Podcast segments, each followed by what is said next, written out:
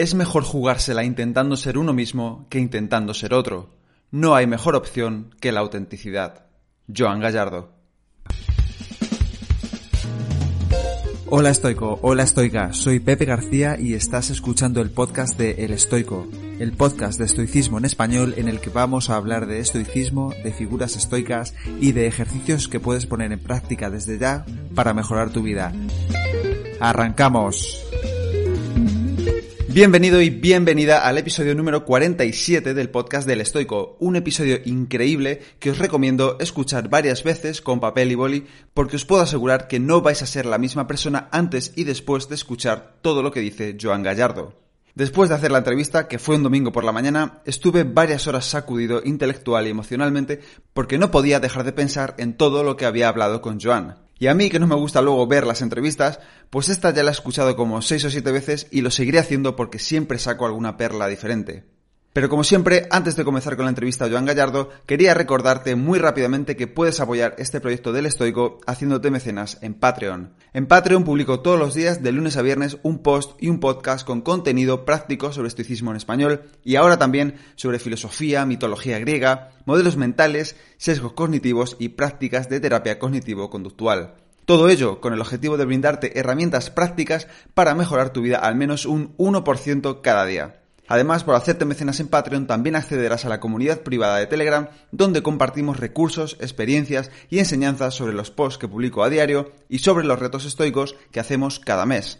Si quieres apoyarme para que pueda seguir trayendo al podcast a gente tan top como Joan Gallardo, puedes hacerlo en el enlace de Patreon que te dejo en las notas de este episodio o si lo prefieres puedes ir directamente a patreon.com barra elestoicoesp o también ir a mi Instagram o Twitter arroba elestoicoesp y allí hacer clic en el enlace de mi perfil y desde ahí acceder al contenido exclusivo diario de Patreon. Así que si decides apoyarme en Patreon, muchas gracias de todo corazón y ahora, una vez dicho esto, vamos con la entrevista a Joan Gallardo. Joan Gallardo, Muchas gracias por estar aquí conmigo, tío, en el podcast. Es un súper honor tenerte aquí. Gracias a ti por invitarme. Es un placer.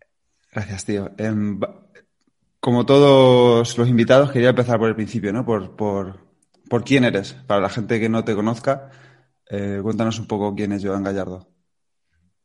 Bueno, yo simplemente soy un pensador y, y me dedico a escribir sobre aquello que pienso y y creo que tengo una misión que es simplemente intentar ayudar a aquellas personas que creen que yo le puedo ser de ayuda.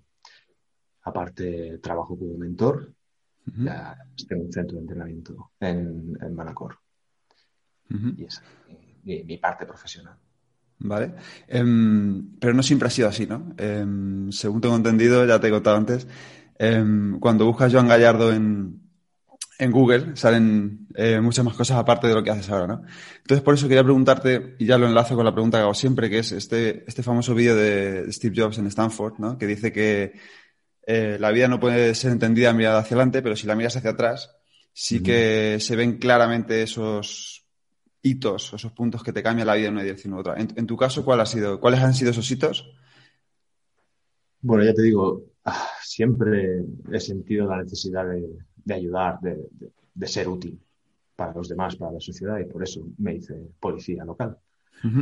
La cuestión es que una vez empecé a ejercer, desde el punto en el que estaba y en el lugar en el que estaba, vi que no me era posible. Estaba muy, muy limitado por, por órdenes superiores y por, y por personas con, con más eh, compromisos que yo. Y como la expectativa que yo tenía chocaba muchísimo con la realidad, que presenciaba y me daba cuenta de que no podía cumplir ahí mi misión, pues decidí, decidí dejarlo. Me ofrecieron trabajar en un gimnasio, cosa en la que yo no tenía ningún tipo de experiencia, más allá de, que llevaba medio año entrenando o algo así. Y dije que sí, pero Pepe, como podría haber dicho que sí a ir a pintar vallas al parque, cualquier cosa me hubiera, me hubiera ido bien como, no sé, como, como salida. De igual forma lo hubiera acabado dejando, de una forma, de una forma mucho mi sorpresa fue que cuando empecé a trabajar en el gimnasio, pues vi que, estaba más cerca de la gente aún y que podía empezar a ayudarlos a través del entrenamiento y además iba conociendo más a las personas. A partir de ahí surgió en mí una necesidad por, escribir y empecé a escribir en, blogs antes de, que estallara todo el boom de las, de las redes sociales. Y después ya sí, con, la explosión de YouTube empecé a, a crear vídeos, luego con el podcast, luego a través de los escritos que vengo haciendo mayormente en Instagram.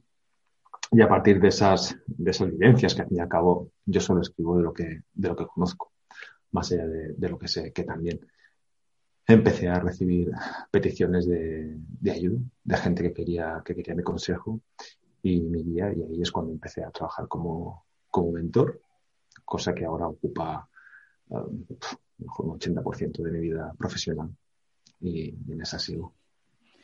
Qué guay, qué curioso algo de lo que has dicho. ¿no? Lo primero, mmm, todos mis respetos porque vaya huevos. Eh, tengo muchos amigos que se han metido a policía porque algunos por pasión, vocación, otros porque no tenían muy claro qué hacer y han acabado ahí, ¿no? Eh, y todos sabemos lo dura que es una oposición y una vez la pruebas y acabas como policía. ¿Cómo, ¿Cómo haces para decir, o sea, tiene que ser muy fuerte el hecho de decir, joder, yo quiero dejar esto? Porque una, o sea, parece que ya como cuelga las botas, ¿no? De alguna forma, ¿no? Por mucha gente que conozco. Sí, la verdad, mi, mi proceso de oposición, pues, no fue para nada sencillo. Yo, por claro. ejemplo, tenía una hipoteca que pagar y tenía que trabajar mis, mis 8, 9, 10 horas diarias en la tapicería, que es el negocio, el negocio familiar que, que, que desempeñamos en, en mi casa no, tampoco tenía un duro, gracias a la hipoteca, así que no podía ir a prepararme una academia ni, nada. Además estaba bastante pasado de peso, porque yo no siempre he tenido este, este aspecto y, y, tampoco tenía mucha idea de entrenamiento. Yo me preparaba las pruebas físicas por, por mi cuenta y también eh, la parte teórica. Internet aún estaba en una fase tan, no tan extendida como ahora y me pasaron el material de, para, la, para el examen, para, para la prueba teórica en papel y el que me lo dio me dijo, yo no sé si están tocando esto ahora. Pero bueno, esto es lo que me dieron a mí hace seis años y a lo mejor te sirve.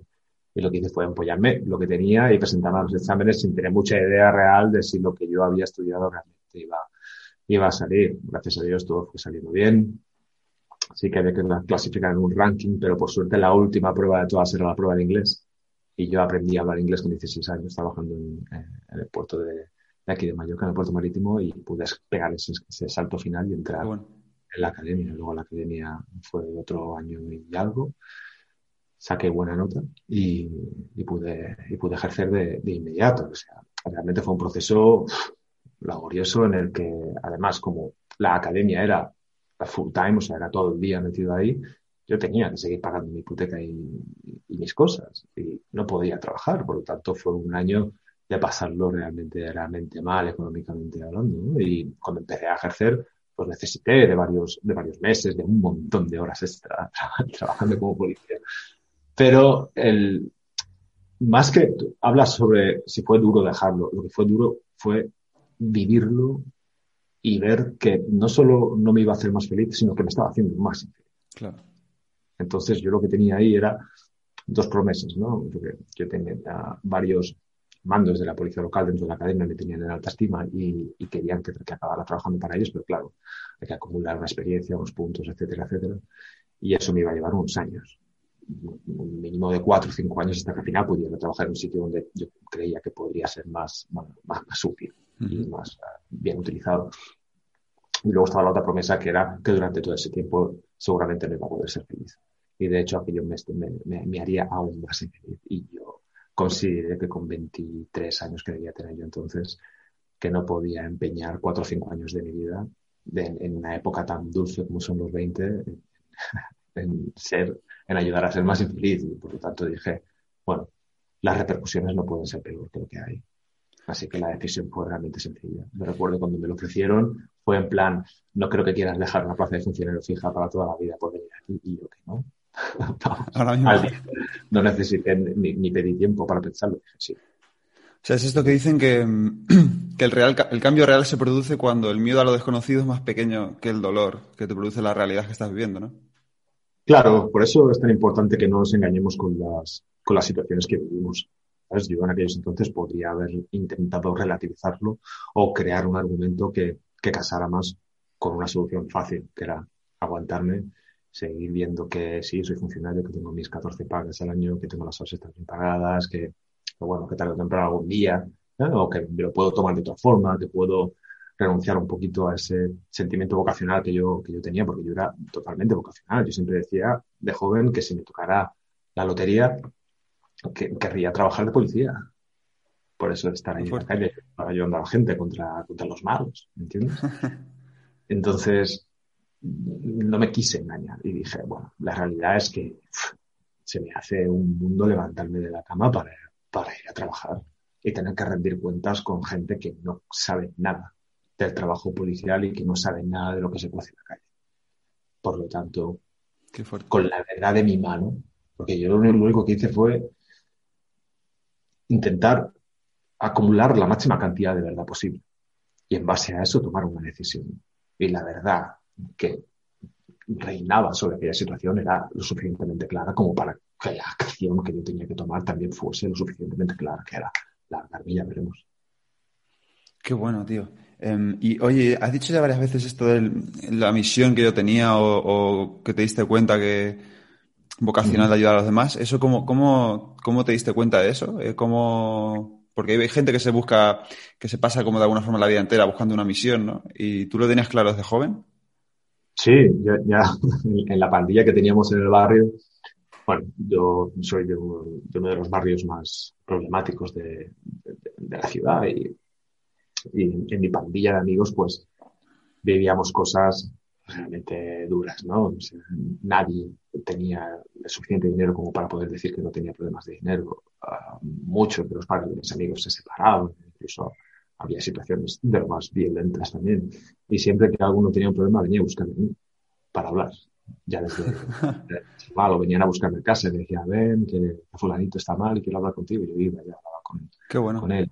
Y yo me he dado cuenta que de alguna forma, yo creo que era simplemente porque sabía escuchar bien y, y, no, y no, interrumpía. Y la, gente que estaba ahí se sentía comprendida o, atendida o sentía que se procuraban las necesidades que, que, tenían en aquellos entonces. Y yo notaba que la gente a mi lado se apaciguaba. Y como veía que era así, y que hacía el bien, pues intentaba ponerlo por encima de mis propias necesidades, porque yo soy un tío muy introvertido, a mí me gusta más estar solo que estar en compañía. Entonces, hacer eso, no quiero decir que fuese una molestia para mí, pero como yo veía el bien que, que hacían los demás, pues me dejaba a mí un poco de lado para poder procurar eso. Y vi que eso se repitió toda mi vida. Y dije, bueno, pues aquí hay un don, si lo queremos llamar así, que se tiene que dignificar, que se tiene que usar de alguna forma. Y como te digo, me dejé a mí un poquito de lado para, para hacerlo. Pues no pensaba hacerte esta pregunta ahora, pero ya que ha salido el tema, em, ¿cuál dirías que es tu mayor habilidad? Em, ¿Y cómo la has cultivado? O sea, em, ahora que has dicho, bueno, no te condiciono, habla tú.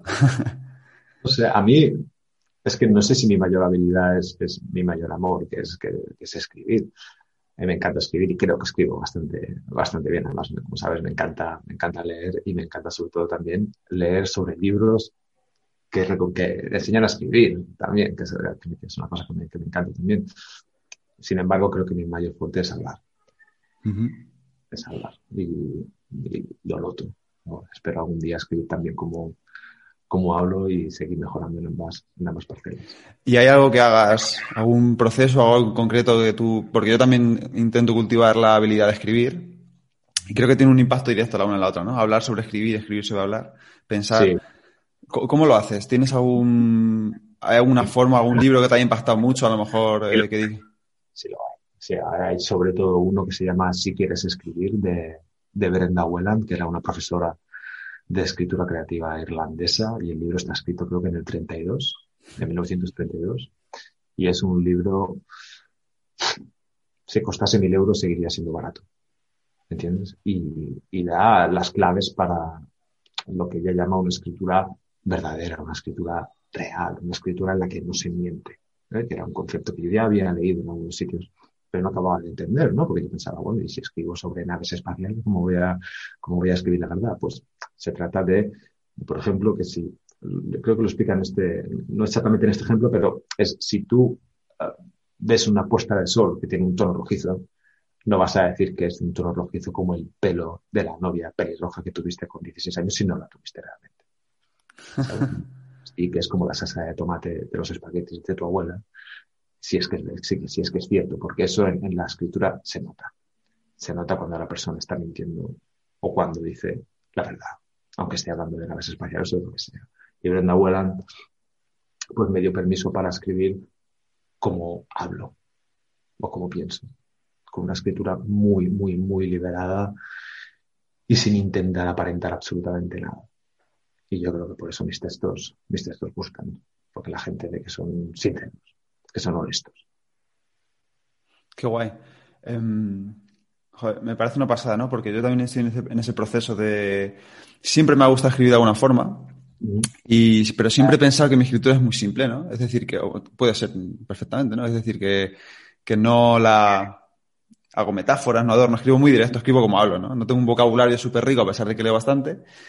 Entonces voy a intentar em, leer ese libro y aplicarlo. Al final el, mensaje es que, digas básicamente, o sea, que se nota de simientes y que tú vas a hacer comparaciones y vas a escribir conforme a lo que has vivido de verdad y lo que sientes de verdad, ¿no? No nada de otro mundo. Y, que no intentes aparentar. La escritura simple para mí es una escritura bellísima. Tú lees una novela de Hemingway. Hemingway, te iba a decir.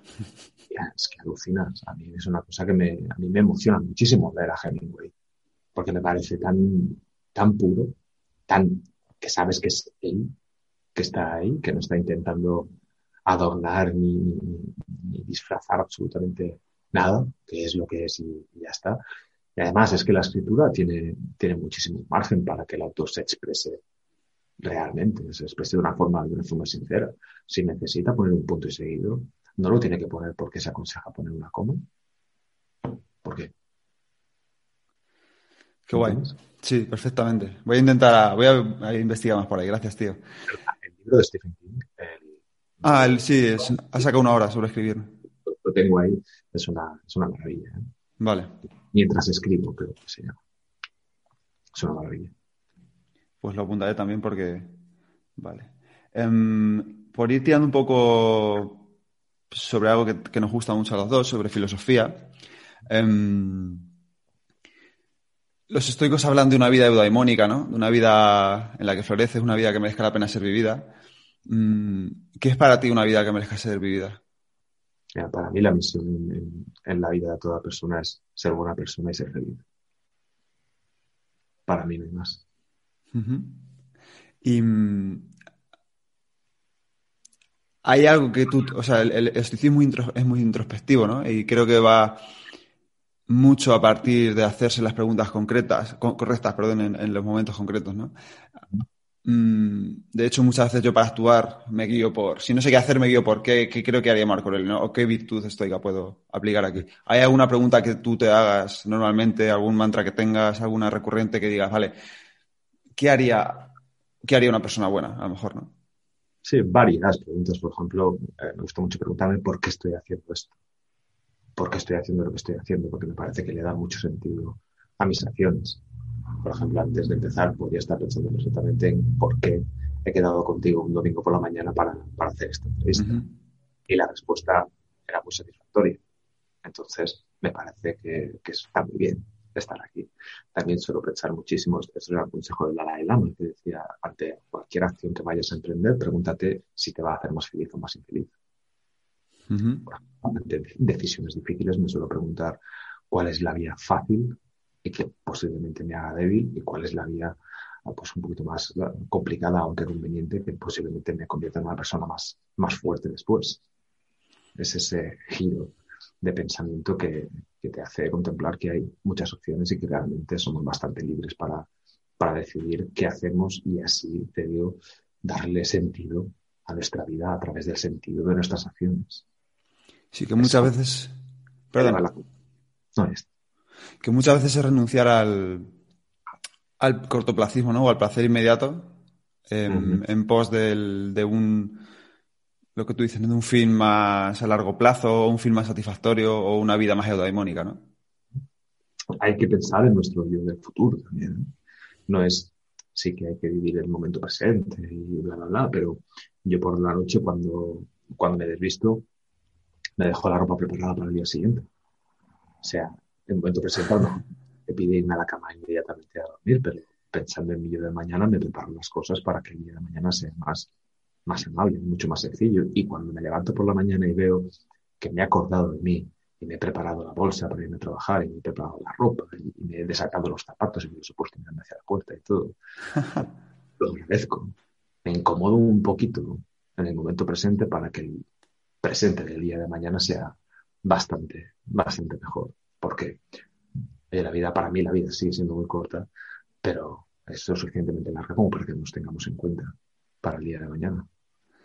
Qué guay. ¿Y dónde aprendiste a hacer eso? Em, el tema, yo lo he visto en algunos atletas que he visto que dicen que, bueno, que si el día siguiente, por ejemplo, te quieres levantar a correr por la mañana y no te, no te apetece, como a nadie le apetece normalmente, irse a correr nada más despertarse, se dejan la ropa puesta en una silla para directamente ponérsela y salir pitando sin pensarlo, ¿no? Eh, ¿Hay algo de, de, eso en tus acciones que me acabas de contar o...? No, no, es que vaya en su momento lo, lo leyes en un libro y dije, ah, esto tiene que estar guay, sino que simplemente eh, comprobaba la incomodidad de no atender esas acciones antes. O sea, si alguna, me, me, me, enfadaba muchísimo por la mañana si no encontraba la ropa adecuada que poderme para ir a trabajar. Y es en plan, pues quizás a hora de la mañana ni ves cuando hables del armario. Hazlo cuando hay un poquito de, de energía, igual que con los quehaceres de la casa. A mí, por ejemplo, me encanta, pero me gusta de verdad, ¿eh? No es que sea un, un coñazo para mí. Cuando se acaba de comer o de cenar, me encanta ponerme a los platos de inmediato, porque me encanta que si dos horas después necesito un vaso, esté todo limpio. ¿Sabes? Que podría acabar de comer y tumbarme en el sofá a ver cualquier cosa o a leer, sí. Pero, ¿y cuando necesite el vaso? Y vea que no hay. Y esté así en plan, la leche. Tengo el vaso, y limpiar, secarlo y luego, y luego poder usarlo. Esa disciplina creo que viene de los efectos perniciosos y negativos que, que, yo vivía cuando no era así de disciplinado. Y eso me sirvió para pasarme al otro lado. Y ahora soy una persona tremendamente disciplinada, organizada y metódica. Qué guay, tío. Eso, me recuerda mucho a, a, cuando estuve en Japón, eh, que como sabes allí son muy así, ¿no? Son tu... Siempre digo que tú puedes comer en, el, en un baño público, porque está impecable, ¿no? Um, y un japonés nos dijo que a ellos desde pequeños en el colegio les obligan a limpiar el pupitre sobre el que estudian, limpiar la comida que comen en el colegio, limpiar los platos, limpiar, no, no manchar, limpiar todo lo que mancha, ¿no? Entonces, eh, un poco yo creo que, esa, que es ese, ¿no? Esa educación de, que anoche lo hablaba con unos amigos, del el esfuerzo que el esfuerzo que conlleva no manchar y luego limpiar las cosas, ¿no? O sea, valoras lo que es el, eso, ¿no? El decir, vale, no voy a manchar porque luego lo tengo que limpiar y, y, luego cuando dices tú, cuando quiero un vaso de agua no va a haber ningún vaso de agua limpio, ¿no? Es, un, esos gestos. Es un, es un gesto que tienes con tu yo del futuro. Y que además cuando estás ahí le agradeces a tu del pasado que se haya acordado de ti. Es que me parece que es una cosa genial. Y, y a veces porque, la, porque nuestras acciones no tienen un efecto inmediato, nos pensamos que ya no tendrán efecto nunca. Y sí que lo tienen. De hecho, cualquier cosa que podamos empezar a, a hacer hoy en día, si somos constantes con ella, puede llegar a provocar unos efectos brutales dentro de, qué sé, 5, 6, 7, 10 años. Una persona que no tenga ninguna noción sobre gestión del dinero, por ejemplo, si se propone leerse un libro a la semana sobre, sobre el tema, dentro de 5 años, pues habrá ido 260 y pico libros sobre, sobre ello. Seguramente tenga alguna noción más sobre gestión de dinero, ¿verdad? Y podrá empezar a decir, hostias, vaya pedazo de efectos que tiene aquello que empezó con, con una decisión, con, con, un libro. ¿Ha tardado en tener efectos? Sí, pero wow, ha valido la pena. Eso funciona tanto en el micro como en el macro. Sí. Y vale. El efecto compuesto, ¿no? Del que hablan este de tanto, ¿no? Sí, o, la, la, acumulación, simple acumulación de, de, de acciones positivas de, de, sucesos y de pequeños hitos que van acumulándose. Mira, yo cuando, cuando tengo en, en, en, mis sesiones a alguna persona que dice que, que le faltan arrestos, que se siente débil y que no tiene confianza en, en sí mismo, lo primero que hago es intentar averiguar por qué eso es así. Y siempre hay un paquete de acciones negativas en este caso que acaba provocando que esa uh, falta de autoconfianza en uno mismo sea algo que cuadre con todas. Entonces, ¿qué hago en esos casos? Pues mm, ofrecerle a la persona la posibilidad de empezar a acumular acciones que denoten una confianza fuerte en, en, en sí mismo, que pasado un tiempo no sea relativizable, que tú digas, bueno, ¿cómo no voy a confiar en mí si he hecho por mí esto, esto, esto y esto cuando no era nada fácil hacerlo? Cuando antes no lo hubiese hecho y ahora lo estoy haciendo. Entonces, de confianza en mí lo tengo ganada. Hay cosas que, que no son um, que no nos podemos convencer de, cosas que no están apoyadas por nuestras acciones. Y por eso es, tan importante actuar y tomar decisiones lo más conscientes posible. Uno de los grandes problemas es que hay un alto nivel de inconsciencia con nuestras vidas.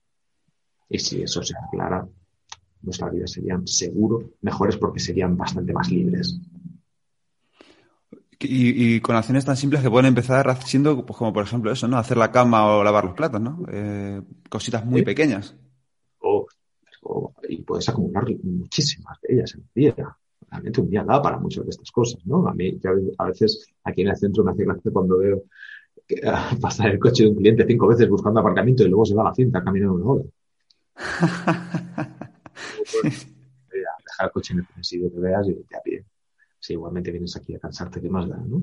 O hacer una pequeña sesión de meditación de, de 10 minutos o leer 20.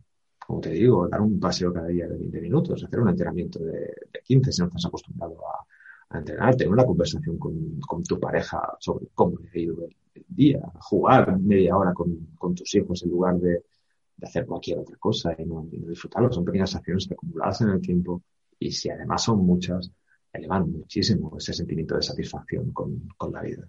Eso, es, eso le llamo yo tener una vida consciente, porque está llena además de elecciones propias que hemos hecho. En lugar de aparcar y dar mil vueltas para aparcar cerca, pues aparco ahí, porque lo decido. Y porque es bueno para mí, y para ahora y para mí yo del futuro. Qué guay. Um, y sobre esto que me han surgido varias preguntas que no estaban planeadas. Um, hablo mucho con un amigo sobre el conductismo, ¿no? Sobre eh, si es más fácil cambiar una conducta em, cuando entiendes el por qué te duele y por qué quieres cambiarlo, o si simplemente dices, vale, a mí me duele el codo, me da igual por, por qué me duela, simplemente quiero que me deje de doler. ¿Cómo lo hago? O sea, ¿tú piensas que es importante conocer el por qué te duele el codo o simplemente buscas un remedio? Es importantísimo. A esto se refiere Peterson, por ejemplo, cuando habla de la narrativa de la vida. ¿Mm? Si tú no conoces qué es lo que ha provocado que algo se rompa, pues, oye, lo más seguro es que pronto acabes rompiendo otra cosa por el mismo, por el mismo efecto. Yo, por ejemplo, uh, me, he lesionado unas cuantas veces practicando alterofilia, que es el deporte que, al que me dedico. Y sí, cuando me lesionaba, sobre todo la espalda, pues intentaba curarme la lesión, pero la, la cuestión no era esa. La cuestión era averiguar por qué me había lesionado, para no volver a repetir eso, porque yo pensaba, bueno, si me, si, me curo, pero no sé por qué me he hecho daño, volveré a hacerme daño. Es como un cocinero que cada dos por tres se corta la mano. es, no basta con ponerte una tirita. Hace falta ver qué cojones estás haciendo con el cuchillo, tío. Porque si no te vas a estar cortando toda la vida. Gran parte del truco de esto, Pepe, es, en mi opinión, ¿eh? Averiguar por qué las cosas que han salido mal han salido mal. ¿Qué tenemos que ver nosotros con ello? ¿Por qué las cosas que han salido bien han salido bien? que tenemos que ver nosotros con ello. Intentar no repetir el lote de las primeras acciones que nos han llevado a malos resultados, intentar repetir y mejorar el lote de buenas acciones que nos han llevado a buenos resultados. Por eso alucinamos tanto cuando vemos que alguien no para de repetir errores y decimos, ¿cómo se da cuenta? O aciertos. o gente que tiene un granito, un acierto, y sigue, sigue buscando por ahí, ¿no?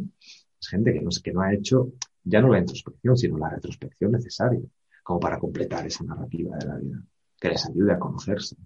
Por eso insisto tanto yo en mis escritos también en el autoconocimiento, en conocerse a uno mismo. Es muy difícil funcionar en la vida si no te conoces al, al 100%.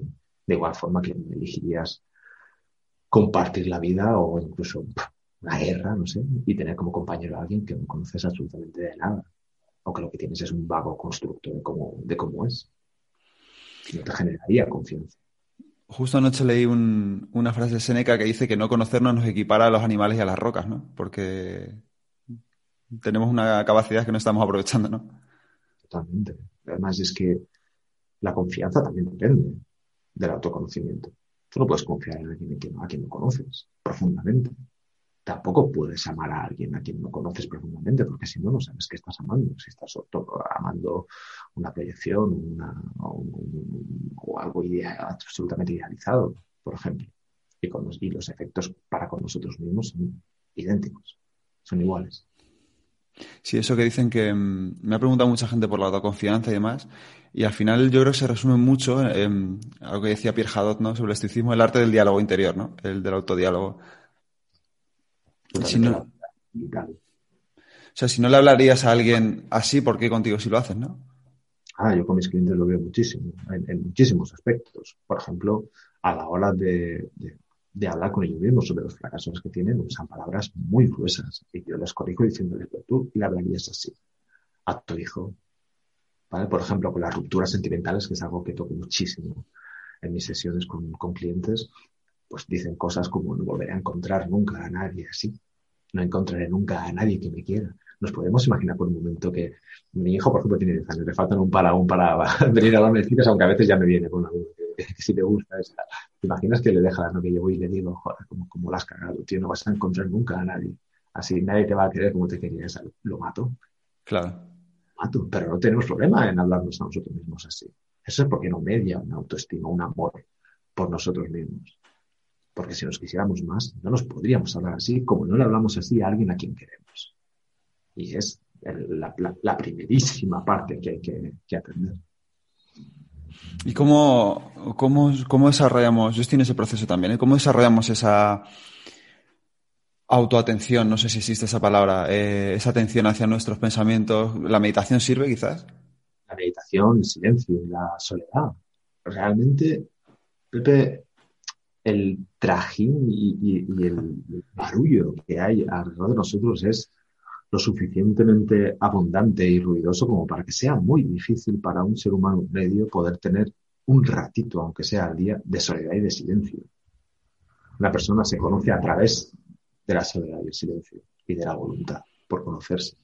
Desde luego, lo que está claro es que no nos podemos conocer haciendo un scroll de media hora en los vídeos de Facebook o de, Instagram, o que no podemos conocer si en, nuestra jornada laboral de nueve horas, teniendo que hacer una serie de tareas a todo, a todo correr, igual que tampoco nos podemos conocer haciendo un maratón de series en Netflix, que todas estas cosas están bien, pero si se ha procurado todo lo anterior, yo no tengo nada en contra de que la gente mire series, por Dios, yo veo, aquí tengo mi, tazas de, de yokai, que son de los dibujos que mira que mis hijos, pero le hago sitio porque todo lo necesario ya tiene su sitio.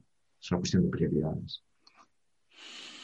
Eh, veo mucho a la gente, y yo también caigo en ese error, que en cuanto, por juntar un poco los dos temas que hemos hablado de acumular pequeñas acciones y esto que estamos diciendo ahora, que en cuanto tenemos un segundo libre, ¿no? Eh, ya sea en la cola del súper, esperando el metro, em, mientras nuestra pareja se acaba de lavar los dientes, miramos el móvil, ¿no? Eh, tienes, sacas el, parece que sacas la pistola, ¿no? Em, quizás ahí podríamos empezar cambiando eso, ¿no? Es decir, vale, voy, o, buscando un poco, lo leí hace poco, buscando un poco el aburrimiento, ¿no? Quizás buscando un poco el no ese excitar constantemente nuestro cerebro con dopamina. Totalmente. Además, una vez más, es un movimiento inconsciente que hacemos de coger el teléfono. A mí también, me pasa a veces, obviamente. ¿no? Pero bueno, yo tengo la suerte de que a mí yo le tengo bastante manía al teléfono. Al teléfono. Además, esto no, sé si lo sabe mucha gente, pero yo tengo una ligera hiperhidrosis en las manos. ¿vale? en invierno no, pero muchos meses al año pues me suda la mano por defecto, sin que yo tenga que estar nervioso ni, nada. Por lo tanto, una pantalla táctil es la mayor putada que me han hecho tecnológicamente en, en, mi vida, ¿entiendes? Y por lo tanto me da, un poco de, de, cosilla tener que estar siempre con el teléfono en la mano. Pero si nos, el problema con eso es que no me lleva una pregunta no media la pregunta de ¿necesito ahora mirar el teléfono móvil? Claro. Es para mirar la hora, cómprate un Casio de 20 euros y te lo pones en la muñeca y ya está, si es por eso.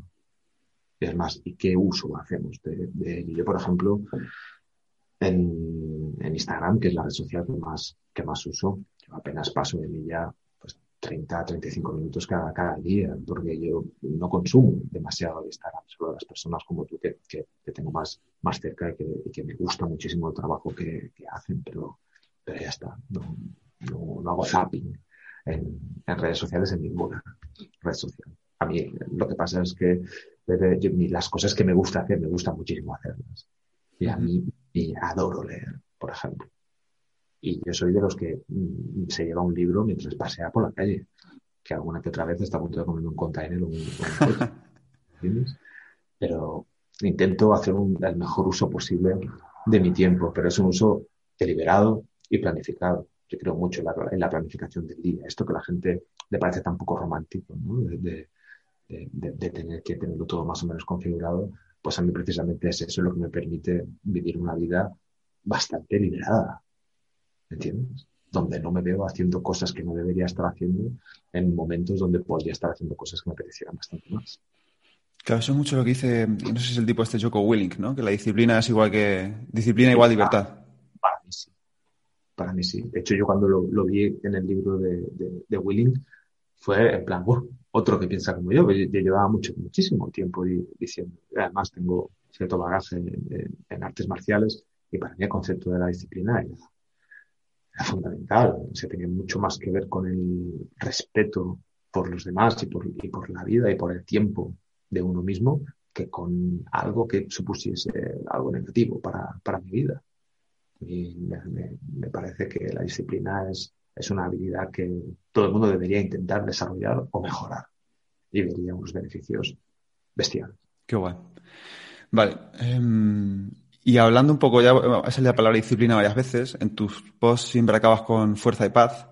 Em, ¿Cuáles son los valores que guían tu vida, más o menos? Aparte, imagino que aparte de esos. la fortaleza es, uno de los máximos, seguro. Y, y siempre pongo fuerza y paz y no paz y fuerza. Porque para tener paz hay que ser una persona fuerte, de entrada. Porque si no, siempre aparece, aparecen otros, lo que yo llamo valores negativos o valores inversos, como podría ser el, miedo descontrolado, el resentimiento o el rencor. Hace falta ser fuerte para poder controlar o dejar o saber manejar bien esas, esas situaciones. La bondad también es un, es un valor altísimo en mi vida. La paternidad. Es que por encima de todas las cosas yo me considero padre de mis dos hijos. la verdad, me gusta de, todo. Yo adoro ser padre por encima de cualquier otra cosa. Y es algo que, que, guía muchísimo mis, mis acciones en, mi día a día, seguro. O, por supuesto la solidaridad, o sea, intentar ayudar a los demás, profesionalmente y también altruistamente, a través de, mi trabajo que hago totalmente gratuito en redes sociales. ¿Y hay alguno que su, suela superponer a los demás? O porque yo creo, veo la disciplina que quizás es, em, no sé cómo se dice, es como tangente, no, em, transversal a todos los demás, ¿no? Eh, para ser fuerte hay que ser disciplinado, para tener paz mental requiere quizá una disciplina también, ¿no? Em, ser disciplinado hay que ser fuerte. Ya. Cuando llega el momento de, hacer lo que tienes que hacer versus no hacerlo, lo que se necesita es una fortaleza que diga, no, no, haz lo que tienes que hacer, te apetezca o no. ¿Me entiendes? Te guste o no la idea de hacerlo. Porque seguramente después te gustará haberlo hecho. Claro. Y... Para mí la, la fortaleza es algo súper importante. Maya Angelou decía que la fortaleza es el, es el valor más importante de todos porque es el que permite ejercer libremente a todos los demás. ¿Sabes? incluyendo la, la, bondad. La bondad sin fortaleza rápidamente se pervierte. Si tú eres bueno con los demás y eres fuerte, seguramente no esperes nada a cambio. Más que el simple hecho de, de, haberlo hecho y de que esa persona pues esté mejor. ¿Entiendes? No hay una, una petición de reciprocidad en este caso, entre otros muchos ejemplos. Y una vez más, volviendo a los estoicos, ¿no? Dice eso Marco Aurelio, ¿no? Cada vez que hagas un favor a alguien, no esperes esa tercera cosa, ¿no? Que se refiere a no esperes algo a cambio. Y tal. Yo a mis hijos les digo siempre que jamás pidan un favor de vuelta. Jamás. O sea, que si van a hacer algo que sea por puro amor y por pura generosidad. Y que no pidan absolutamente nada a cambio. Porque si no, no es un favor, es un trato. Y aquí con los favores, con la bondad y con la generosidad, no se puede mercadear. Me parece algo muy vanidoso y a mis hijos les, les, educo muchísimo en, eso, en que no sean vanidosos ni, ni, egóticos en este caso. Y lo otro me, me, reflexioné mucho sobre, ¿y qué hay del sentido del humor? Em, normalmente, em, pues ahora que estoy hablando contigo, normalmente yo si escuchas tu podcast que tienes esa voz tan grave, así como se te presume un tipo bastante serio, em, o bastante, sí, serio. Em, y he leído ya muchos autores decir que, el, que el, quizás y a mucha gente muy inteligente, a la que yo considero muy inteligente, siempre dicen que uno de los valores importantes para ellos es el sentido del humor, ¿no? Porque no tomarse a uno mismo demasiado en serio, que tú también lo repites mucho. Em, reírse, que te veo sonreír bastante, eso no se escucha, no se ve en los audios, em, ni en los posts de Instagram. ¿Qué importancia tiene el sentido del humor para ti? Es vital. Yo sí lo reconozco y sé que yo soy un tipo muy serio, pero me tendrías que ver en un día concreto. Yo parto la caja un montón de veces al día y me encanta no solo reír, sino hacer reír a, los demás, con, mis hijos, si por el puro hecho, mira, hace poco me preguntaban, ahora es, un poco off topic, pero que tiene que ver con, esto, ¿no? Me, preguntaban hace, hace unos meses, hace un par de años, sobre la idea de la muerte, ¿no? ¿Cuándo consideré yo totalmente superada la idea de la muerte? Sí, yo con 12 años casi muero haciendo rafting, ahogado, me quedé enganchado en la balsa y a la vuelta para abajo yo ya vi todo lo que se tenía que ver allá al final, ya asumí mi propia muerte. Pero aún así me faltaba algo más. ¿no? O sea, era muy obvio que al estar tan cerca de la muerte y no sentir miedo, pues dices, bueno, por la siguiente vez que sea, sé que no volveré a tener miedo. Pero aún así faltaba ese último punto bonito, sobre todo. Y llegó cuando, cuando fui padre y cuando vi a, a mis hijos, sobre todo cuando los veo bien, cuando les veo, tengo a mi papá, uno dice que me quieren, cuando están, cuando se ríen, cuando se lo pasan bien, cuando son felices. Y yo viendo eso pensaba, tío, para morir hay que nacer, ¿cierto? O sea, este, este es brutalmente lógico. Entonces, si yo no hubiese nacido, y por lo tanto no tuviese la promesa de la muerte, no podría ver estas cosas. Entonces, si el precio por ver estas cositas tan increíbles, brutalmente celestiales, es la muerte, es barato. Qué bueno. Es baratísimo. Baratísimo. Y en ese momento la idea de la muerte me pareció perfectamente tolerable y asumible. No sé si has leído alguna vez a David Gistau, eh, que es un columnista. Lo he leído muchísimas veces en, sus artículos y genial. Sí. Él dice que mm, eh, la primera vez que sintió miedo de verdad en su vida fue cuando nació su primer hijo y de alguna forma la matrona se lo llevó a, pues, a una sala de incubación o lo que sea. Y dice que es la primera vez que sintió miedo en su vida en el sentido de a ver si me van a quitar esto, a ver si esto se, lo va a llevar a alguien, a ver si a alguien le va a pasar algo, ¿no? Y ya el, el bebé tenía unos segundos de vida, ¿no?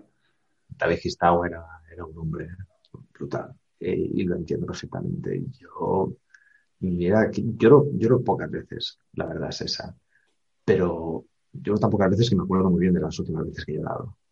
¿Entiendes? Y, recuerdo muy bien cuando, cuando a mi hija le hicieron la prueba del talón, que le pinchaban él, cuando nació.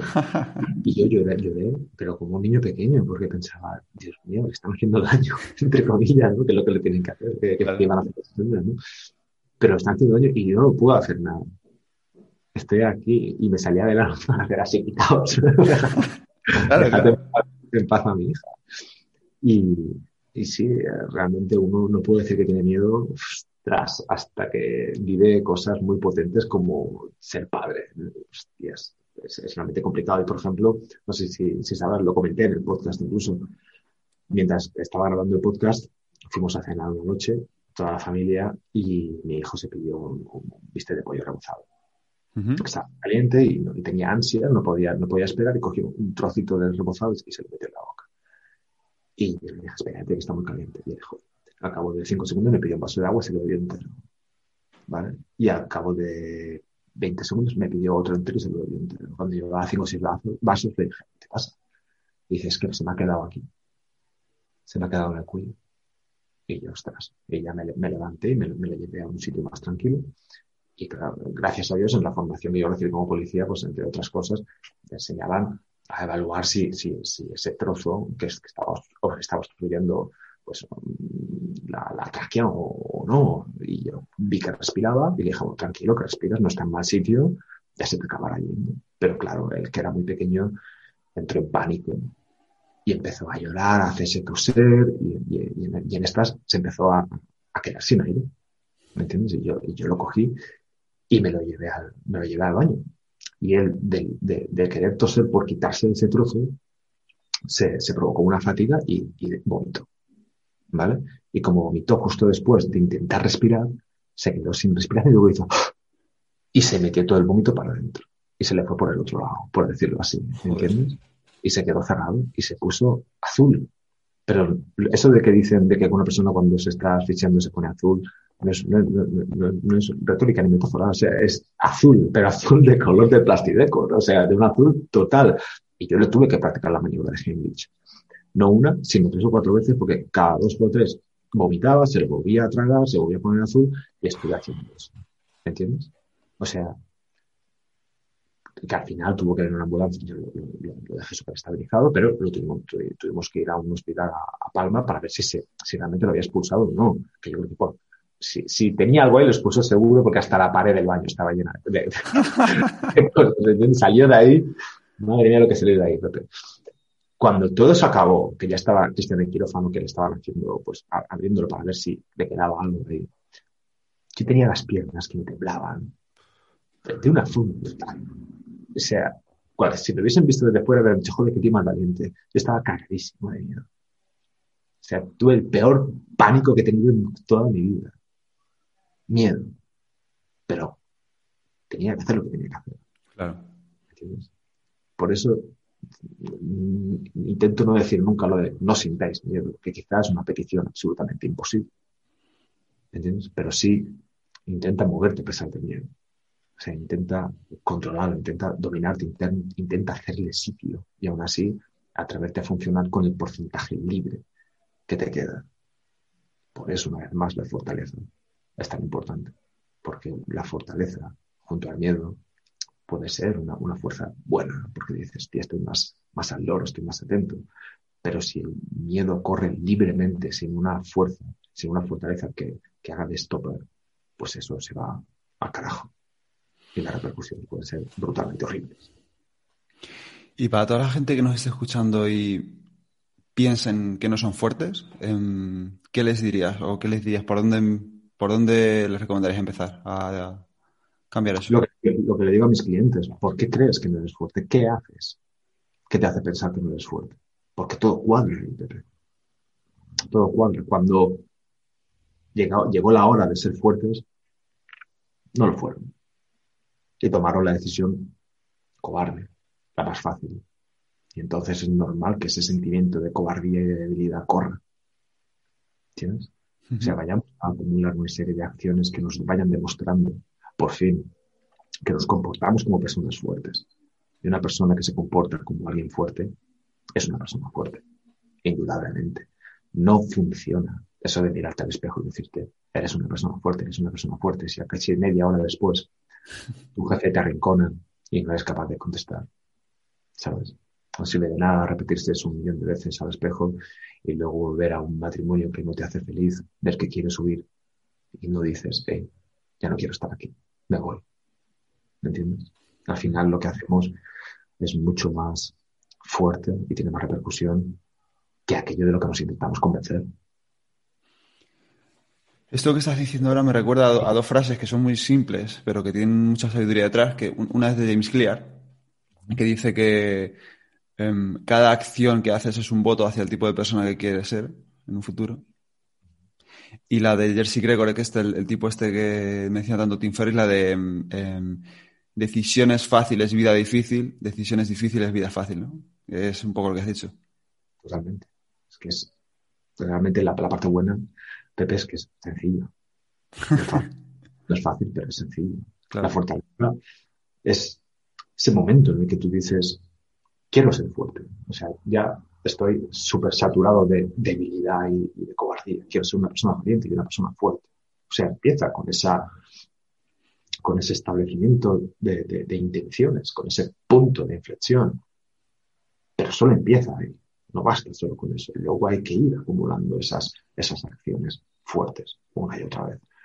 Por eso tengo tanto éxito en, mis mentorías, porque realmente lo que ofrezco es algo tan lógico que yo sé que es a tiro fijo. Entonces, cuando vienen mis clientes y, me pasan el parque, por decirlo así, y digo, mira, esta semana me pasó esto y, donde antes me achantaba, pues esta vez hice frente. Hubo un caso muy, espectacular de, un cliente mío caray, con casi 40 años se puede decir que casi le hacían bullying en el trabajo. ¿Entiendes? Y no era un bullying directo, pero sí que era a base de lo peor que hay, que es ese lenguaje desdeñoso, esas indirectas, esas cosas, ese, ese, lenguaje tan cobarde, por otra parte. Y, y él tenía una serie de, directrices y órdenes que le había dado cuando volviera a suceder. Y recuerdo una de las sesiones que tuvimos que nada más encender la cámara dije, esta semana ha ido mal. Y me comentó que justo antes de comentar le había pasado esto una reunión, que uno le había dicho una, una coña marinera de estas y que él no había contestado. Y yo me enfadé muchísimo. Y le dije, pues coges el teléfono ahora mismo, le llamas y dices que lo que te ha hecho te parece intolerable y que le exijas que no vuelva a pasar nada así. Me quedé de brazos cruzados mirando a la Juana y le dije, venga, estoy esperando. Cogió el teléfono con manos libres, le llamó y la otra persona, la, respuesta de la otra persona, Pepe, fue muy esclarecedora porque, porque le dijo, no sabía que estas cosas te molestaban tanto si yo supiera que, que, esto te dolía, que te hacía daño, no lo hubiese hecho. Pensaba que te hacían bastante gracia eso, porque nunca contestabas, porque nunca contestabas. O sea, además él, hacía, qué gracioso, qué gracioso. Pero no decías, eh, me hace puta gracia. ¿Me entiendes? En ese momento dejaron de decir esas cosas. ¿Cómo no iba a sentirse débil y cobarde antes? y cómo no iba a empezar a sentirse muchísimo, muchísimo, muchísimo mejor. Al final, el, el, el mal, el rencor, el resentimiento y todos estos sentimientos malos que ejercemos sobre los demás y que les hacemos sentir peor, avanzan si no hay una fortaleza que los detenga. ¿Sabes? Si no hay una fortaleza y una valentía que dibuje una línea en el suelo y diga, de aquí no pasas, tío. Te pongas como te pongas, de aquí no vas a pasar. Y ya está pero hay poco hábito de eso. Y, dejamos que la gente constantemente pisotee esa línea que protege nuestra dignidad y nuestro honor. Y me parece que es un error de base y hace falta fuerza para poder hacerlo como es debido. Sí, que fuerza muchas veces parece que es levantar 200 kilos, ¿no? Y es, eh, claro, fuerza física, pero fuerte es mi abuela, que me levantado una pesa, ha sacado a toda la familia adelante y ha hecho siempre todo lo que tenía que hacer. ¿Me entiendes? Y fíjate en la respuesta esa que me has, contado que le dio este chico, eh, hay una cosa con la que me he quedado que has dicho que es no sabía que te hacía sentir mal, ¿no? Y es el, que muchas veces los demás no hacen cosas por jodernos, sino por ignorancia de que lo están haciendo mal, ¿no? Claro. Es simplemente. Ignorancia e inconsciencia también, ¿no? Pero pero la cuestión es que no hay que dejar espacios vacíos por donde la gente pueda interpretar. ¿Vale? Y más si nosotros colaboramos en ampliar esos espacios. Exactamente. Tú me lanzas una cuña de estas y yo, en lugar de como mínimo quedarme muy serio y hacerte así, tío, hago, ya, pues te, estoy dando permiso para repetirlo. Es más, no solo a ti, sino a todo el mundo que está mirando. Si en ese mismo momento me planto y te digo, oye, no vas a entrar nada bien esto que me de decir. No solo le estoy enseñando a él, que no me lo tiene que decir más, sino que lo estoy enseñando a los demás. Ahora bien, aquí sí que tiene que mediar una reciprocidad. Yo no tengo que ser luego la persona que vaya lanzando coñas marineras a los demás. Claro. Porque eso también da permiso para que me las lance a mí. O sea, al final, ¿de qué sirve exigir la bondad si nosotros no somos buenos? ¿De qué sirve toda esta gente que dice, ah, a mí me respetas? ¿Vale? pero ellos no paran de faltar al respeto a todo el mundo. Justo. Que es muy común. Enseñar es súper común. Enseñamos por las dos partes. Y al final, como digo siempre, es muy fácil convertirse en aquello que detestamos y en aquello que una vez nos ha hecho daño. Pero muy, muy, muy sencillo. Por eso es tan necesario una vida brutalmente libre y consciente de cuánto estamos haciendo en cada momento. Si no, la inconsciencia aparece y el caos. Donde hay inconsciencia hay caos y no hay orden. Me quedaría hablando de esto mucho más tiempo, eh, pero el tiempo es bastante limitado y corto, como dice Seneca. Em, entonces quería avanzar un poco en el sentido de...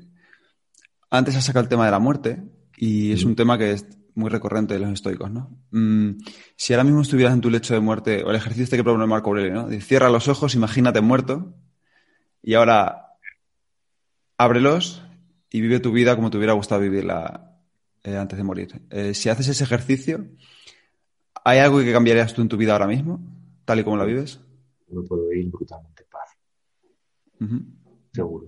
Y es algo que en mi caso me pareció que tenía, que era muy gráfico cuando leí La muerte de Iván Illich de Tolstoy, que es una novelita corta que es para mí imprescindible. O sea, todo el mundo tendría que leer La muerte de Iván Illich.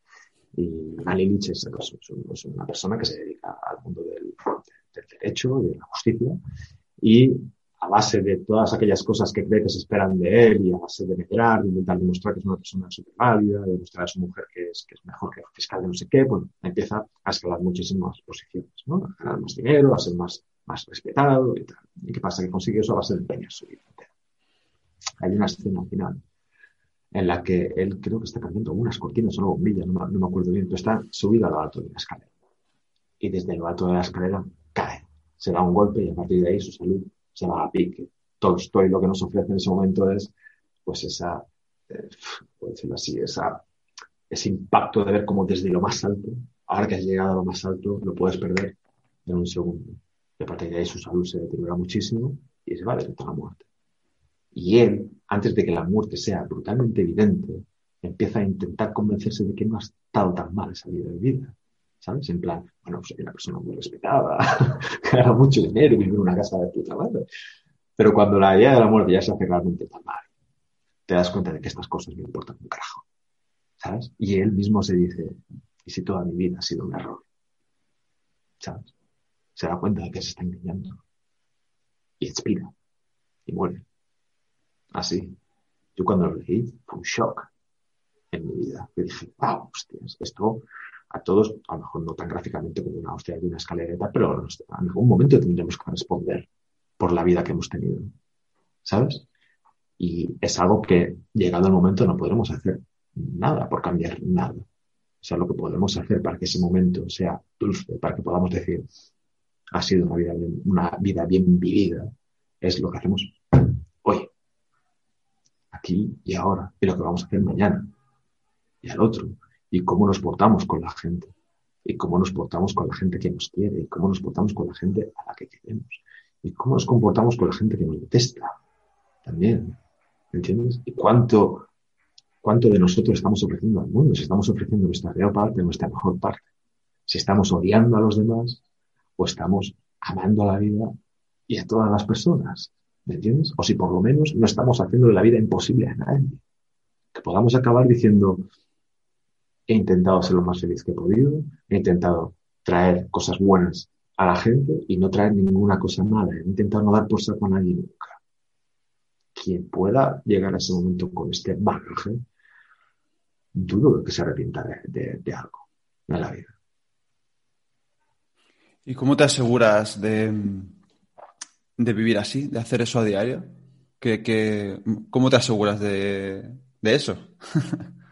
yo intento vivir, como te he dicho antes, una vida lo más consciente posible y ser y poder responder siempre por mis actos. Por ejemplo, yo cuando, cuando fui padre por primera vez, claro, había ratos en los que mi hijo no estaba, no estaba delante, ¿sabes? Y yo me propuse actuar siempre como si mi hijo me estuviese mirando, aunque no me estuviese mirando.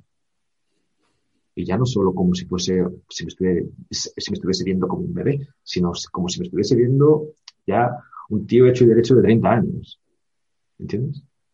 Y te das cuenta de que hay muchas cosas que podemos cambiar. Simplemente creo que lo podemos hacer mejor. Y eso me lo, me lo, me lo decía a mí mismo y me lo sigo diciendo hoy en día. En plan, ahora haría esto, pero esto se puede hacer mejor. No perfecto, ni mucho menos, pero dentro de mi capacidad. ¿Estoy haciendo las cosas como debería estar haciéndolas? ¿O estoy volviendo a vivir una vida semi-inconsciente, donde me dejo llevar? Dejarse llevar está bien, pero no te dejes llevar por cosas que no suman a tu vida y que no están protegidas por una serie de valores buenos para ti y para los demás a través de ti. Que mm, estoicos eso, ¿no? Em, muchas veces recurren los estoicos a la figura de, mm, de que te imagines que alguien te está mirando, alguien a quien tú admiras o alguien que te juzgaría para actuar así, ¿no? Seneca dice que deberías vivir, o Episteto, como si las ventanas, como si las paredes de tu casa fuesen transparentes, ¿no? Que no tuvieras que avergonzarte de absolutamente nada. Claro, además tiene que haber una coherencia brutal entre cómo, cómo somos dentro y cómo funcionamos fuera. ¿Vale? Yo, cuando empecé a tener tanta visibilidad, pues, claro, yo pensé, bueno, realmente, puestos a responder por lo que hago, prefiero responder por cómo soy e intentar no aparentar ser otra persona que no soy. ¿Sabes? Porque además es la única forma de sentir que lo estoy haciendo como toca. ¿Sabes? Ofreciendo, ya que los demás me siguen por mis textos, pero porque los escribo yo. Realmente lo que hacen es seguirme a mí. Lo que les debo es la máxima honestidad posible y la máxima transparencia posible.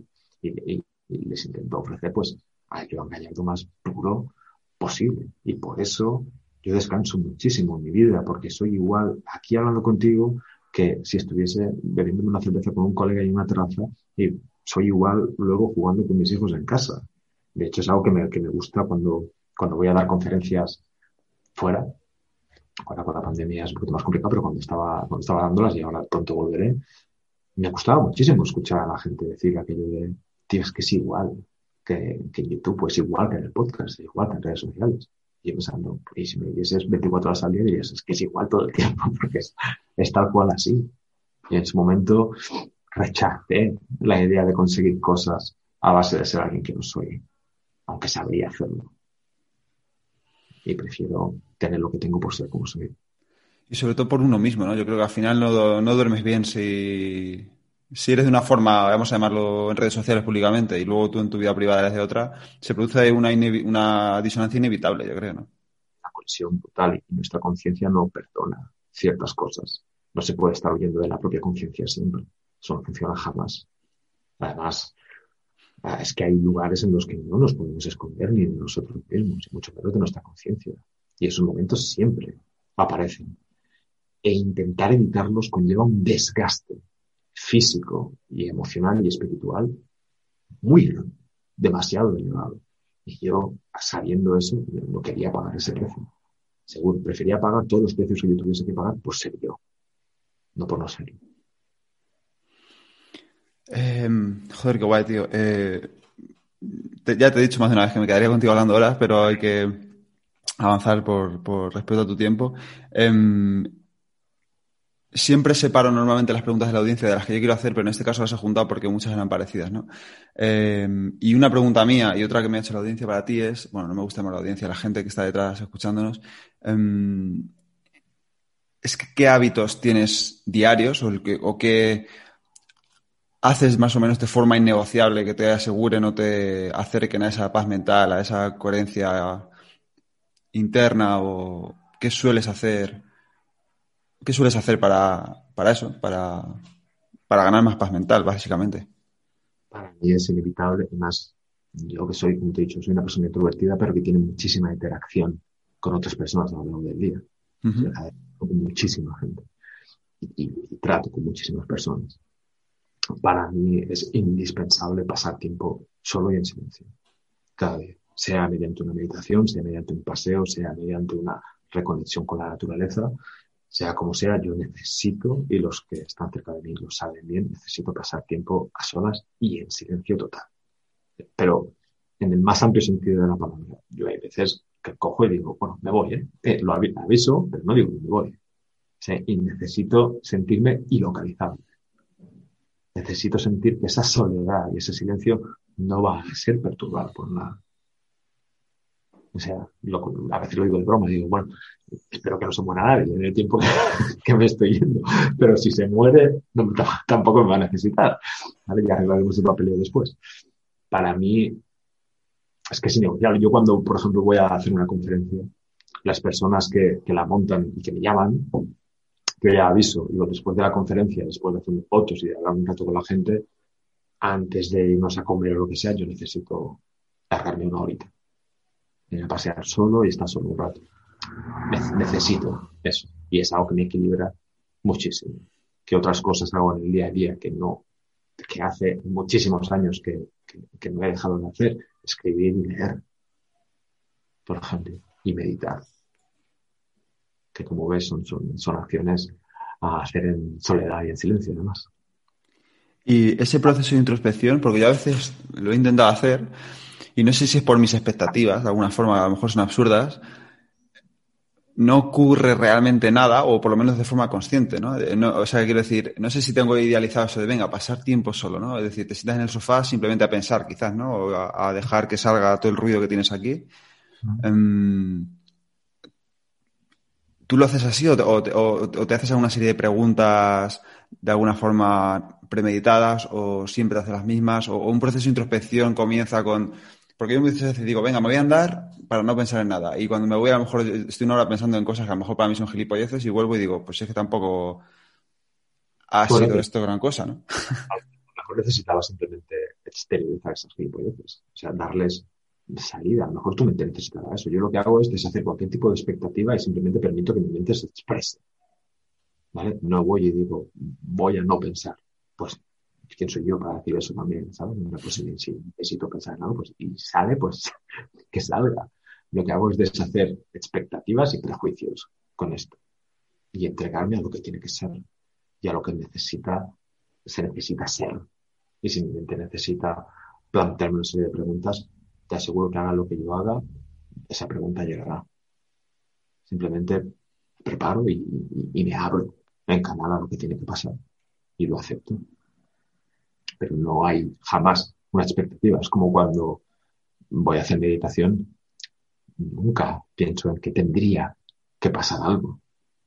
Es que eso es como muy, muy atrevido, ¿verdad? Y como muy osado por nuestra parte. En plan, ya pasará algo, tú, tranquilo. Muy utilitarista, ¿no? Sí, realmente sí, exactamente. Yo hago la meditación y me preparo y digo, bueno, chicos, vamos a ver qué cojones hay aquí. ¿Sabes? Y a veces hay un torrente de pensamientos que van, pasando de un lado a otro y luego se calman y a veces no hay absolutamente nada. De repente pasa un pensamiento por aquí y digo, bueno, ¿qué, ¿qué traes? Y luego se va y, y a veces pues surge una pregunta de forma inevitable y me entrego a ello. Y la meditación en mi caso es algo que noto muchísimo cuando lo hago, pero es que también lo noto muchísimo si algún día no puedo meditar tanto como quisiera. ¿Sabes? Es como la, es como la paz interior. Realmente, uno nota muchísimo la paz interior cuando la pierdes. ¿Sabes? Y dices, hostia, y yo estaba ahí como viviendo con paz interior y no, y no lo valoraba. Bueno, lo valoras cuando, cuando deja de estar ahí, ¿verdad? Y todos esos ruidos mentales, pues, hacen daño.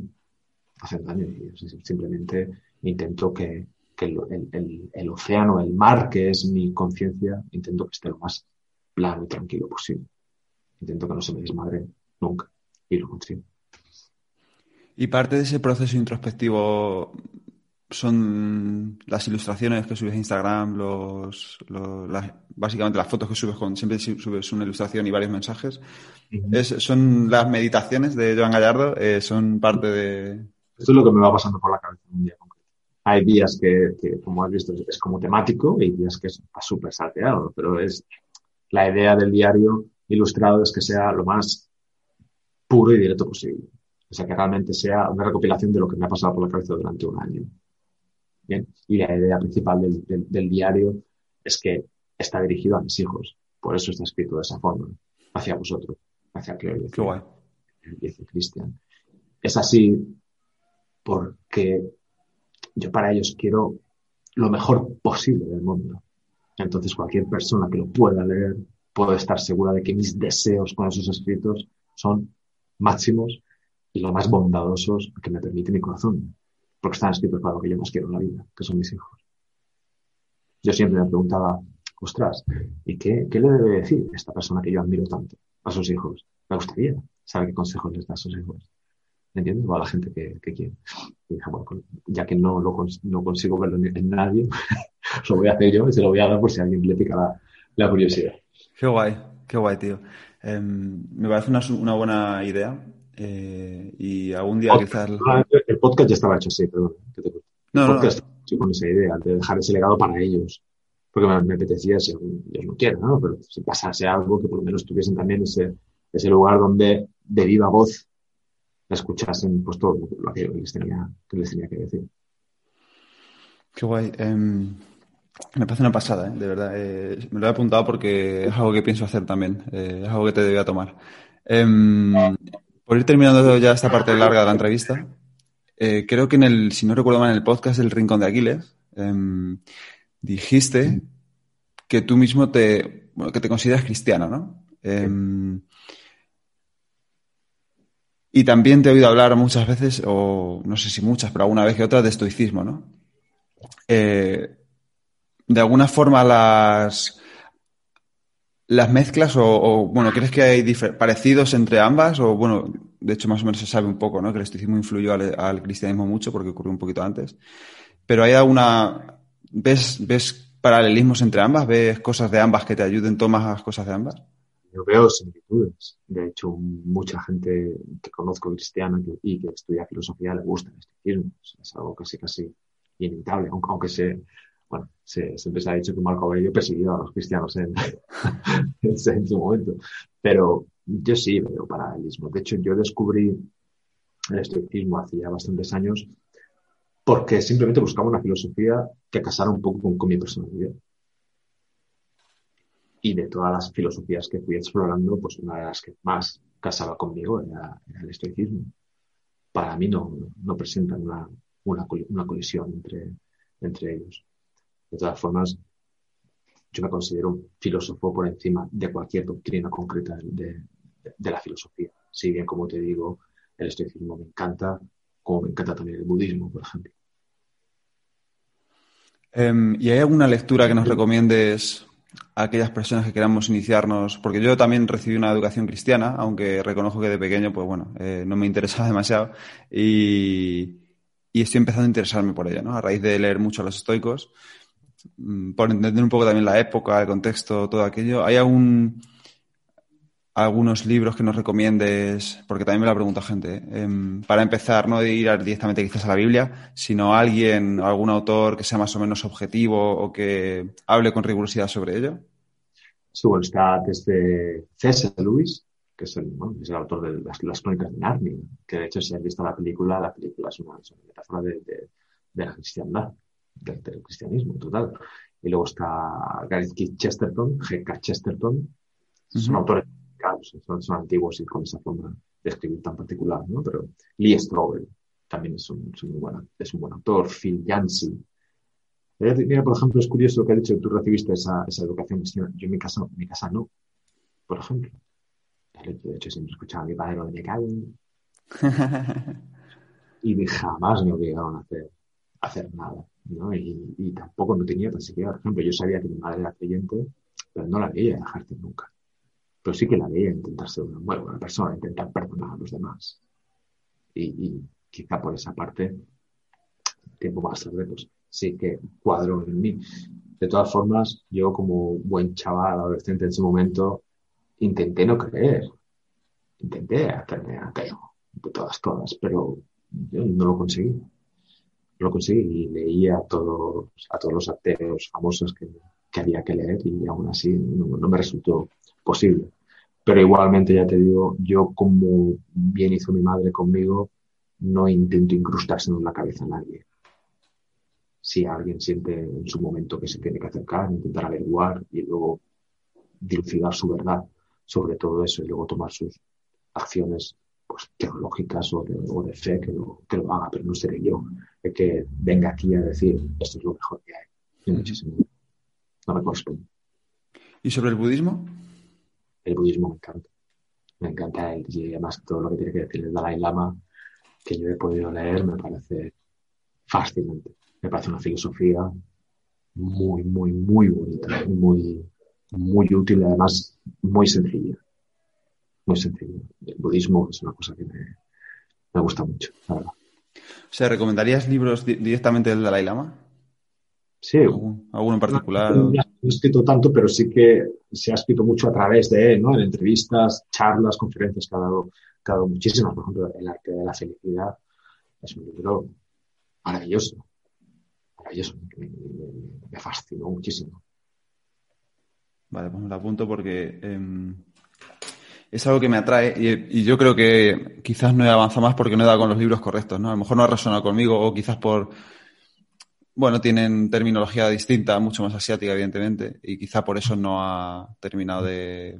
Pero evidentemente, se reconoce también la influencia que tuvo en el estoicismo y filosofías occidentales, probablemente gracias a Alejandro Magno, ¿no? Y, es algo en lo que quiero andar, definitivamente, así que voy a ir a por eso el primero. Si hay un compromiso con la filosofía, tiene que haber una búsqueda.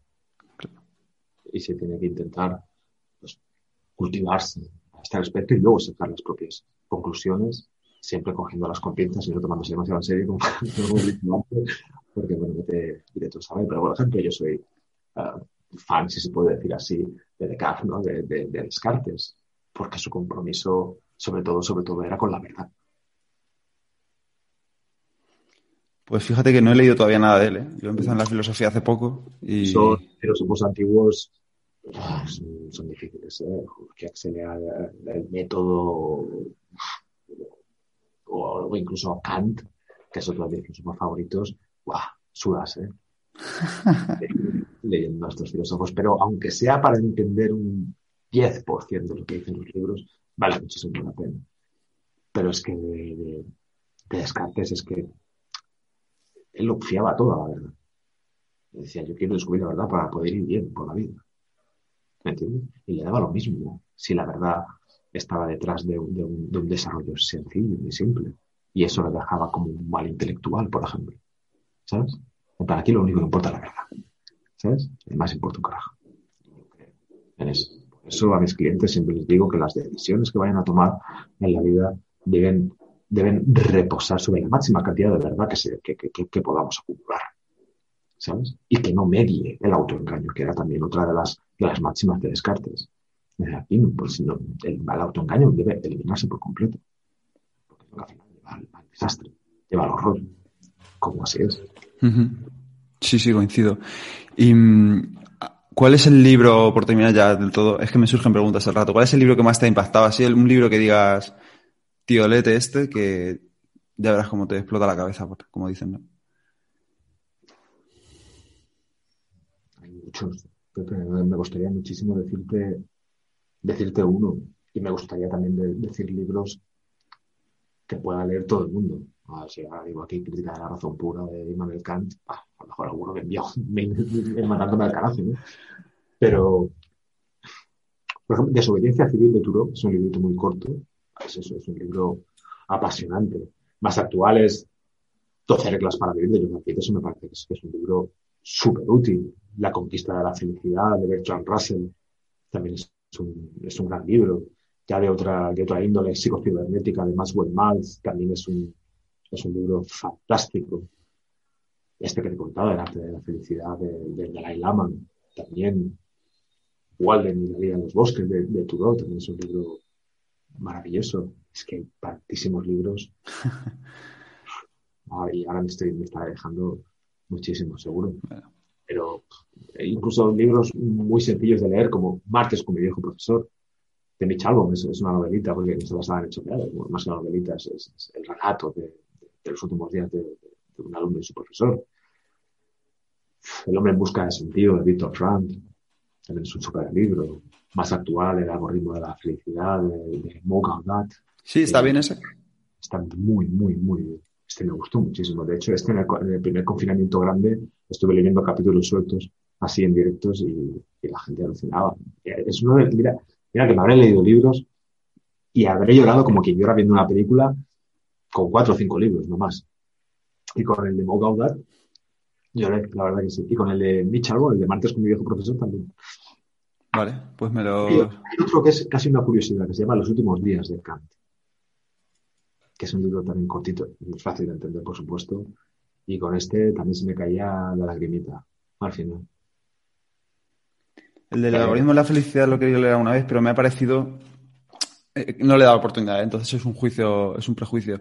Como de, más de lo mismo, ¿no? Me parecía un poco más de, bueno, eh, esto se ha, se ha, hablado tanto ya de esto, ¿no?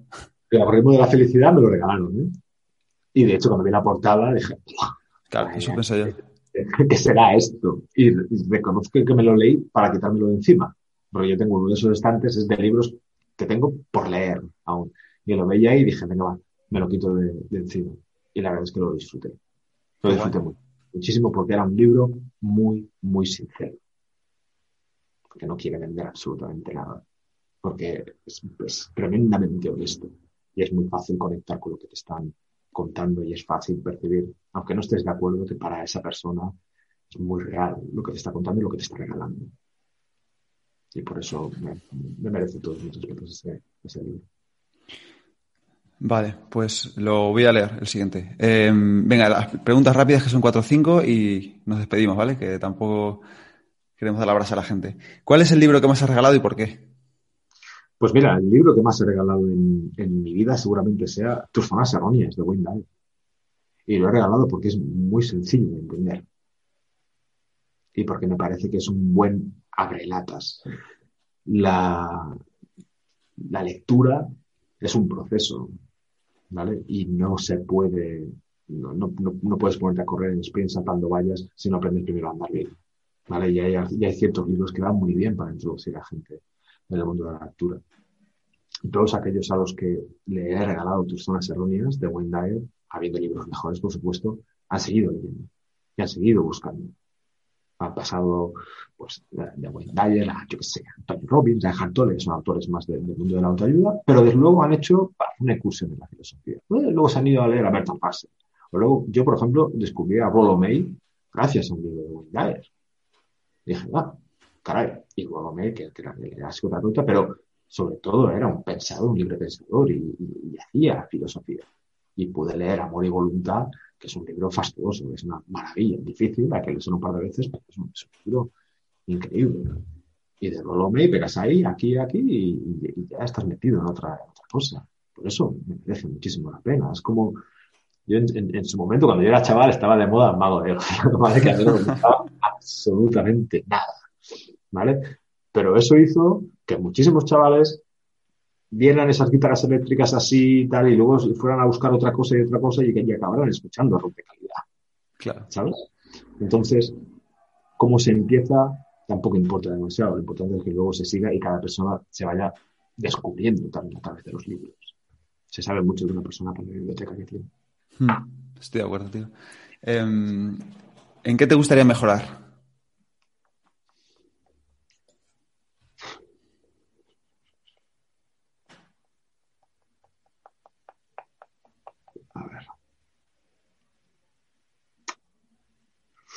Me gustaría que no me afectara tanto la incompetencia, pero no sé si me gustaría.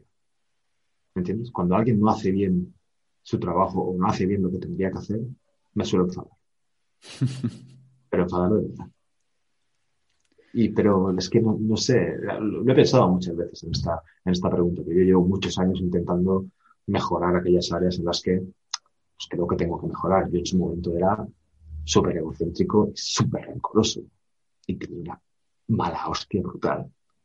Y la fui desde hace muchos años esta parte controlando. Si, me hubieras hecho, esta pregunta hace 10 años, 15, habríamos hecho otra entrevista encima de, eso.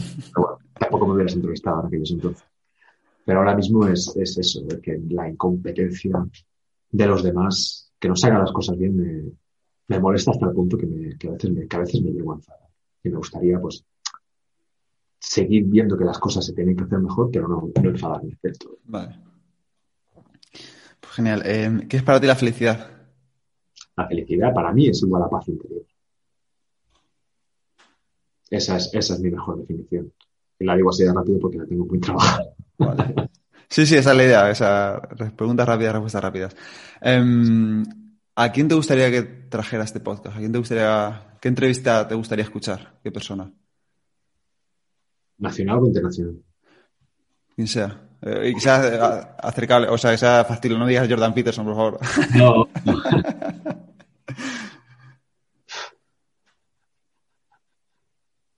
Aunque lo intentaré, ahora que lo pienso. Igual algún día, ojalá. increíble, increíble traer a alguien como a Seth Godin o a Naval Ravikant, por ejemplo. Naval Ravikant es alguien a, a quien oír, ¿eh? Mira, está un poco mayor, pero Alejandro Dolina, por ejemplo. No sé quién es. Como tal, también estaría, estaría bien. No sé si aún está vivo el profesor Pedro Luis Lorenzo. Es el autor del, de mi podcast favorito. Porque, a ver, a mi podcast favorito es pasajes de la, de, la historia de Juan Antonio Cebrián, pero no es más que un refrito de los, de los programas que hizo en de Vientos. Además está muerto, no lo vas a poder traer. Pero si está vivo, el profesor Pedro Luis Lorenzo de la Universidad de Extremadura, que tiene para mí el mejor podcast que hay, que es el de Personas con Historia, que es una maravilla. Si no lo has escuchado, escúchalo porque te va a flipar. Va sobre historia, sobre personas, personajes históricos. Si esa persona está viva, haz lo que sea por crearlo, porque es que vas a disfrutar muchísimo. Pues lo voy a intentar, a ver si lo encuentro. Es el único podcast que me habré escuchado entero, no te exagero, siete, ocho veces. Qué guay. Pues lo, lo voy a intentar, ¿eh? Vale, y por terminar, ¿qué te llevas de esta entrevista? Me ha encantado, he pasado un rato genial contigo. Estaba seguro que iba a ser así, no tenía dudas. Ya has visto que no es fácil entrevistarme. De hecho, rechazo muchísimas más entrevistas que las que doy, pero contigo sabía que la, que la tenía que aceptar, sí o sí. Y ha sido de verdad una de las mejores que me han hecho. Joder, pues muchísimas gracias, tío. Te ha pasado Sí. muy bien. Signifi- Significa mucho que digas eso para mí, tío. Mil gracias. Pues adjudicado con, toda, con todas las de ADE, te, la- te las más que ganado. Gracias, Pero- tío. A tu gente. Eh, vale, pues ya para despedirnos, ¿dónde te puede encontrar la gente que quiere saber más sobre ti? ¿Dónde te buscan? Sobre todo me conectan a través de, de Instagram y si no a través de, de mi correo electrónico, que es joangallardopt.gmail.com o joan.joangallardo.es. Vale, pues los apunto y los enlazo a las notas del episodio. No a través de Instagram. Muy agradecido. Yo también, tío. Genial, ha sido una pasada y que tengas buen domingo. Muchas gracias. Un abrazo a todos. Un abrazo. Y hasta aquí el episodio de hoy. Espero que te haya gustado y que lo pongas en práctica. Si quieres ayudarme a que el podcast del estoico crezca y pueda ayudar a más gente, te animo a suscribirte y recomendarlo en la plataforma de podcast que utilices, en redes sociales o mejor aún a tus amigos. Y si quieres mandarme alguna idea o quieres que hable de algo en especial, puedes contactarme a elestoico.com arroba gmail.com o en cualquiera de mis perfiles de redes sociales, arroba elestoicoesp. Nada más por hoy. Muchísimas gracias por estar ahí y hasta la próxima.